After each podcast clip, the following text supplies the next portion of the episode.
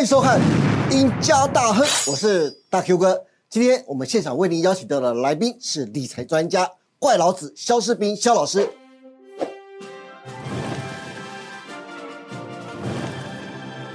肖老师你好，呃，各位观众大家好，大 Q 好，啊再度请到肖世斌肖老师。哎，能请到怪老子是很不容易的一件事情呢、而且因为每次只要找怪老子，一定有奇怪的问题问他，为什么呢？因为台股 ETF 啊，一直是今年最夯的理财商品啊。其实很多的理财达人啊、投资专家都不断的鼓吹大家去买高息的 ETF。因此有个问题，我就想跟怪老子来聊一聊啊，就是买 ETF，各位记得吗？买 ETF 最原始的用意是什么？就是让大家去赚配息。但是我们知道啊，假如一档个股，如果你的股价越高，相对你的值利率就越低。因此我就不懂了。假如我以今年最夯的 AI 三雄为例啊，各位可以看到肖老师右手边的那一张表，像广达、技嘉股价都已经两百多块了。你看广达的股价都在天上了，殖利率却只有两趴多，还不到三趴哦。如果去追求殖利率的话，那为何不去买殖利率比较高？那现在位阶更低，价格更便宜的股票呢？像我随便就可以找出五档，你看像是黄翔，你看一样是怪老子右手边的这张图，你看它股价都到地板上喽。还有大成钢、年薪、灿坤、友谊，他们的殖利率甚至都超过了百分之十。我再次强调啊，我是说，如果我们是以追求殖利率或配息为目的的话，那相对 ETF 来说，这是零零五六、八七八、九二九、七一三，大家都耳熟能详的股价，现在目前都已经走高了，加上现在美债殖利率又跌下来，美债的价格之前也因为美债殖利率的大涨，现在被打趴在地板上。那如果像市场传言，明年有机会降息的话，相对美债的价格就有希望逐步的往上走高，对不对？我这样说没错吧？如果台股的高息 ETF 跟美债的 ETF 的殖利率又差不多，那现在开始布局去买美债 ETF，是不是现在就是一个相对非常好的时机呢？那怪老师你怎么认为呢？ 哦，其实我们来看哈，就是说，殖利率这种东西有没有哈？殖利率越高，有的时候不是好事。啊 你知道为什的么确吗？是就是说，如果我未来能够发的配息是非常稳定，对那么它的价格就不会低嘛。是其实你看中华电每一年配息那么稳定，都非常稳定，所以它的股价就不会涨涨跌跌啊。哈是，所以我们今天要再看殖利率有没有哈，在一个适中，你不能太高，你也不能太低。对，那我们再说配息这一方面有没有哈？你如果只赌呃只买一两档的话，对，那个配息可能是有时候很好，有时候不好嘛哈是。尤其是如果说你的殖利率高一点的话，它的波动程度不只是股价的波动，嗯它的那个配息有没有哈赚或者赚的钱也会有波动。对好，怎么解决这问题呢？那最好的方式当然就是买 ETF，就是一篮子，对也就是分散风险嘛。是，对，啊，既然是分散风险，那我们就看看说，哎，高股息的有没有哈？嗯大家最红的零零五六、零零七一三、八七八，对不对哈？还有九 九零零九零零。好，那我们在讲说，哎，股价涨了，这些 ETF 有高股息的 ETF，股价也应该涨啦。那是不是它的殖利率也会很可怜呢？照理来说应该是往下的，对不对？ 对，可是我把它查了一下，嗯嗯，哎，竟然还有六七个 percent，你知道吗？ 我真的是有一点有点怀疑，有没是有哈？所以你看看，我就把它准备了一张表格啊，嗯是，零零五六，它最近我是因为有的是季配息，有的是年配息对，我都是用最近四季是啊。所以我们看零零五六，它最近一年的配息有配到二点二块，嗯哦，以现在三十四块九，它以以前都只有二十几块，不到三十块嘛，对啊现在三十四块九，将近三十五块，哎，竟然还有六点三的那个配息率有实力是，我就在想，咦，那这样子跟债券 ETF 有没有？嗯好像也还有拼呢。哎，对呀，啊，我我就仔细的就再去把它算了一下，是，我发现什么？你看看那个零零五六啊，它的成分股啊，对，每一档的殖利率都比配息率还要低很多啊，就是怪老子那条中间那条红线，就是零零五六的配息配息率率六点三，对不对？那条红线就是六点三，没有错。那比六点三高的就是成分股，就是它的配息是比零零五六的六点三还要高。那对低于的，那就相对就是比它还要低喽。对啊，你看绝大部分很多都是落在三跟四之间而已啊啊，，对，啊啊，只有一两张一两个是高于它的那个配息率，是所以我就把它仔细的把它算一下。除了说，哎，把这张图画出来以后，我就说好，零零五六每单位的实际成分股拿到多少配息哇，啊？我把它是算出来。浩大的工程欸呢、哎呀，那个 Excel 我还算， 是我把它算出来，嗯，嗯只有一点六八，啊，一点六八对，它配了二点二，对就是洗只收了一点六八，是那这样的话，它呃剩下的从哪边来呢？对，一定是资本利得嘛，啊，哦，是或者是把过去没有配的再配出来，有没有？啊，是那这个意思是什么？一点六八是目前的水准，可是二点二呢是已经有含了呃资本利得含了本金的部分，对那那一块明年未必会一定有。嗯、啊对，当然是所以这个就是说，六点三，我就用一点六八这样算出来，有没有？对哦其实它就只有四点八亿啊，所以它实际的对，殖利率就四点八一而已。没有错，哦没有错。那我们再看哦，其实不是只有零零五六这样子啊，嗯，零零七一三、零零八七八、零零九零零也都是一个样子、啊，尤其零零七一三，嗯是它现在的配息率，你知道它单位配息是三点六五，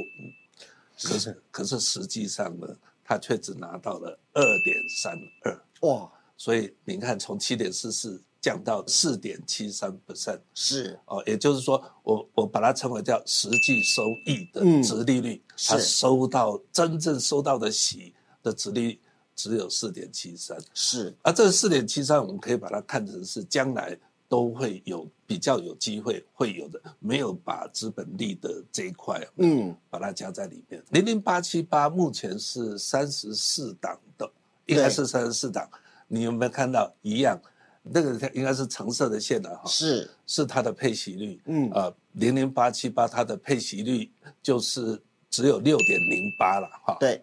不是只有六，也很高了，也很高也了。很高。可是实际上它所有的成分股，你看是不是也都是低于六点零八，也都是落在，哎，很多是落在两个 percent 到四个 percent，差不多三个 percent 左右，对，啊，所以我们可以看得到，就是呃牌面上的这些配息率有没嗯有啊？它并不是真正拿到配息，我可以说他们稍微有灌水之嫌嘛，没有错。没有错。 其实其实也不能说它灌水哈、呃嗯应该是这样。应该是说，就像肖老师说的，就是你今年可以拿到这一些，就是资本利得加到你的单位配息里面。，是可是明年、后年、大后年，你不见得哦。没有错，嗯，但是为什么就是这样？哎，其实就是被我们这些投资者每个人都说要配息，配 息，要要配的多，我都不管说你配到的是不是本金有没有对哈。所以其实我们投资最后要看的不是只有配息，你要还要看它的价差，所以也就是最后的总报酬嗯，哦。所以不要太贪图那那个配息，是配息没有配出来，放在基金里，放在 ETF 里面，嗯那些钱还是你自己的。啊，对，没错，这倒是真的。那我想也趁这机会跟大家纠正一下了哈、好就是说很现在大家就是一直要配息嘛，所以对，搞月配嘛，对大啊，家都希望每一个月都能拿得到钱但是其实这一点都不符合实际，你知道吗？哦。你去看是，我们所有上市公司嗯里面，所有我们的上市公司，大概有一千档的上市公司，有九百一十五档对，都是年配。哇，哎也就是说基金这个 ETF 它收到是一年才收到配息，才收到一次九成的股票，是那他哪来的钱？怎么去怎么月配去季月配月配或季配呢？，是，所以等于是他在自己帮你分配，或者是钱就留在那个那个 ETF 里面，所以成分股收到的配息九成是 年配，还不到一成，只有零点六成。九十一 percent 是每年配，零点六 percent 有没有啊？是半嗯年半年配，零点二 percent 是季配，对，所以只有一点点公司是季配的配型，拿到的配型是季配，是那你要那个 ETF，那个都全部季配的话，他钱从哪里来？嗯我真真是怀疑是啊。所以说哈、投资者不要说一直要求嗯那些 ETF 的投信有没有要月配啊、季配，其实配来配去都是自己的钱啊、是。不过怪老师刚才提到，特别都是高息 ETF 的部分啊。是可是刚才我特别提到啊，其实现在市场开始因为明年降息的声音越来越多了，是因此开始慢慢很多人开始在讲，哎，是不是可以投资美债 ETF 了？可是有一件非常有趣的事情，我特别想问一下怪老师啊，是就是我看到很多的投资达人都在说，现在是买进短债的好时机。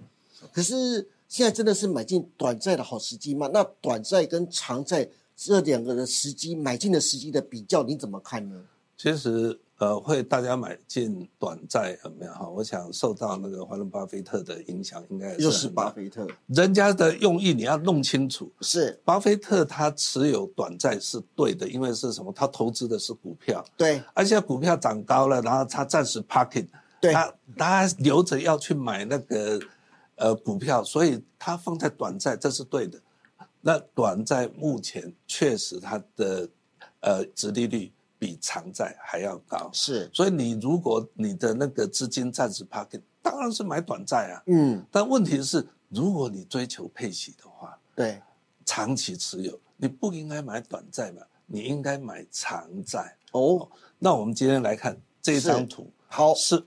美国公债的殖利率曲线，是我们很明显的看得到，就是越靠左边的有没有？嗯所以水平走越左边的话，就是期间越短。你对看一年有没有？嗯你持有一年，它的殖利率有五点二七 percent。对，那你持有二十年的话是四点七九个 percent，所以是不是比你你持有二十年还不如持有一年嘛？我想这些讲说持短债的概念的人是这样，对，但是记得啊，如果你的资金只有持有一年的话，没有错，你去买短债是 OK，嗯，啊，你如果持有二十年，你去买一年的短债，那如果明年就降息的话，对，你的那个利息是不是就会跟着降下来了？当然是啊，另外一个，我们再来看，你有没有看，殖利率越低，代表是什么？债券价格越高、啊越高哦，那代表偿债的那个投资者惜售啊，他不对啊，就所以它的殖利率才会比较低。这意思是什么？对于长期投资者来讲，哎，虽然只有四点七九个 percent，嗯但是我能够抱住二十年四点七九，即便价格高一点，那个殖利率低一点，我宁可选择偿债。嗯，所以，对长期投资者来讲，你就应该持有长债嘛，哈，嗯，因所为以追求的是稳定两个字，没有错。嗯所以这里面简单总结就是，如果你是短期资金的话，嗯你的是利率较高，对啊，资产的波动也会较小。对，那你如果长期资金的话，你应该买长债，因为你能够长期利率锁住的利率期间更久。对，然后还有一个，嗯，我们现在不是在谈降息吗？对呀，降息，我们讲股价是不是会反弹？是，短债反弹力量只有一点点。像比如说那个零零六八七，你等一下我会介绍它的那个那个反弹的那个价差是看存续期间，嗯，现在的存续期间都有将近十六点多，快到十七，意思是什么？长债值利率以后，联储会利率下降一个 percent，对，你的那个价格有可能涨十七帕。哇，十就七等趴，对，但是你若短债的话，哦嗯很有可能就是只有一趴，只有一趴，就是这边降降息降一趴，你的债券价格也涨涨一趴而已。哦，是，所以如果你要价差，你要选择存续期间越高越好，就是长债。所以呃，怪老师还是会建议投资人，如果不管你现在的资金大小，当然除非你资金必须要有灵活性的运用之外，如果你有一笔资金，它可能不是短时间必须要用到的，它你会建议大家去买长债比较好没了。有错啊。是所以我们来看这一档，就是那个国泰的零零六八七 B，然后你看它从四十几块降到最低曾经到二十八块，对然，后啊现在在三十几块，也就是将来怎么跌下来的，将来就就会会怎怎么么涨涨回回去。哎去，对不对？然后我们再来看哈、嗯呃，就是美债 ETF 的长期走势。对对，因为哈、我们台湾的债券再多都是只有五六年了。对，那五六年里面，最近三年有没有？好的， 刚好碰到呃，碰到 二十五年有没有？是哈，唯一一次。然后其实呃，这种股债双跌这种，呃，股债双跌只有在一百年有没有？嗯只有四次，也就是刚好大概二十五年一次几。次，所以你有没有看到这个是我们来看 TLT 这一档，就是美国公债，其实跟国泰的零零六八七 B 或者是元大的零零六七九 B，它们走势都是一样一。样嗯的，对，所以你看，它是从二零零二年一直到现在二十几年，是你如果不看最近三年，它是不是一一路路往往上走？对那将来我们现在已经跌三年了，对不对？。对，然后只要一降息，我告诉你，就会回到我们刚刚讲那个趋势线上面去。对，而且感觉这个速度会非常的快。嗯，好，这是怪老师特别提到的零零六八七 B，这对是国泰的二十年的美债啊。呃，怎么去解读这一张的好表格呢？其实所有的债券有没有？你只要看两个，好，一个是到期值利率，是所以到期值利率是说我持有这一档债券到期，我能够获得的年化报酬率是，零零六八七 B，这是二十年的美债，对，所以你看到它的到期值利率是四点六二 percent，没错，哇，是不是很好啊？有没有比刚刚的那个呃那些 ETF 股票型 ETF 还要好？这是美国公债哦，嗯，它是不会倒，而且这个配息有没有？明年不会变哦，不对会不会不会多，也不会少。是，然后你能够持有多久呢？你看平均到期日是二十五点六八年，是，也就是说你四点六二能够守住二十五点六八年。那我这里还有一个叫做存续期间十六点五六，有没有？有，这个就是价差的弹性或放大的倍数。是，好，所以你看有十六点五六，你如果要价差，将来降息，你会获得越大价差越大，就是有效存续期间越大。是，所以以你看二十年的美债有没有哈？它的殖利率四点六二，然后它的存续期间十六点五六，是这是美国公债。对，那如果呃你买的是公司债，啊，那这样子呢，它的殖利率又会高一点。嗯，所以你是，看，这个是国泰哎 A 真的耶，投 A 级的公司债，是，你看它殖利率有多少？哦五点四四。对，哎，刚刚我们在看那个高股息的 ETF，都只有算一年而已。对这个呢，你看都是二十三点八九年啊，到期是，所以长债有没有？哈，又有这么高的那个利息有没有？嗯，尤其像我们这种退休族有没有？哈，非真常的是。适合，是啊，我们熬了多久？以前都只有一个 percent，零零对零对点几个 percent，是对不对？啊，现在五点四四，我当然赶快去买啊。对，而且不用因为明年会不会领这么多担心，后年会不会又少了少了这么多的一个配息又担心，是它是固定二十年就给你的，对，对不对没错，而且你看存续有效存续期间是十三点五一，虽然比那个公债有没有低一些，但也不少嘛，对不对？哈，然后我们再来看更高的，哇，零零七二五 B 是啊，那个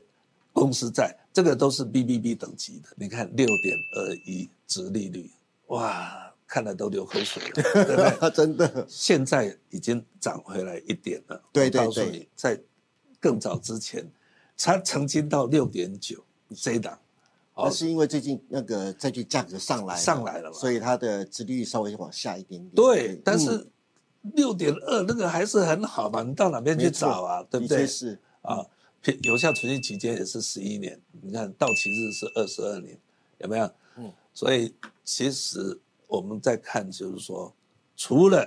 我们讲啊，刚刚那个殖利率有没有啊？高股息的 ETF，它的殖利率，它的实际的殖利率比它的配息率还要低很多对之外，是你看看这些债券的 ETF，在这个时机点是不是比那个股呃高股息的 ETF 还要好？对当然，我也不是说，哎，完全就否定高股息的 ETF，高股息 ETF 也是不错，对只是在这个时机点，股票股价已经涨到一定的程度了，而债券的价格呢，却是长期这样下跌。对在这个时机点，嗯如果你要配息，那个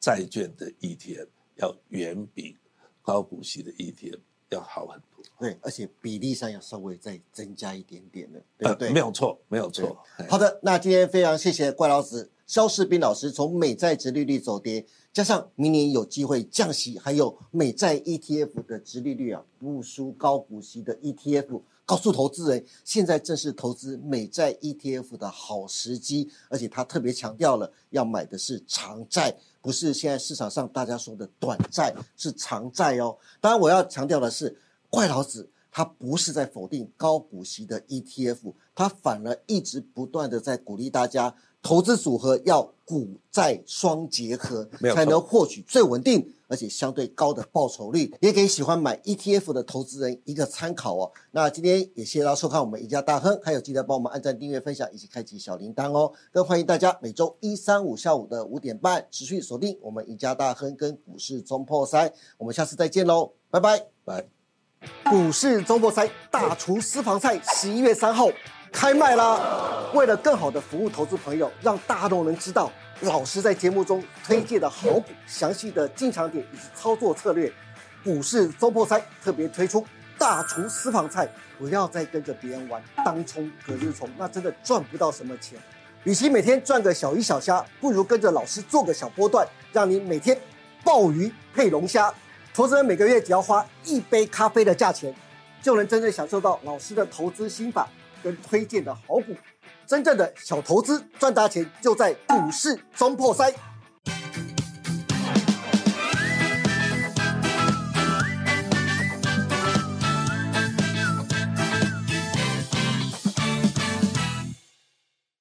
本公司所分析之个别有价证券，无不正当之财务利益关系。本节目资料仅供参考，观众朋友请勿看节目跟单操作，应独立判断、审慎评估并自负投资风险。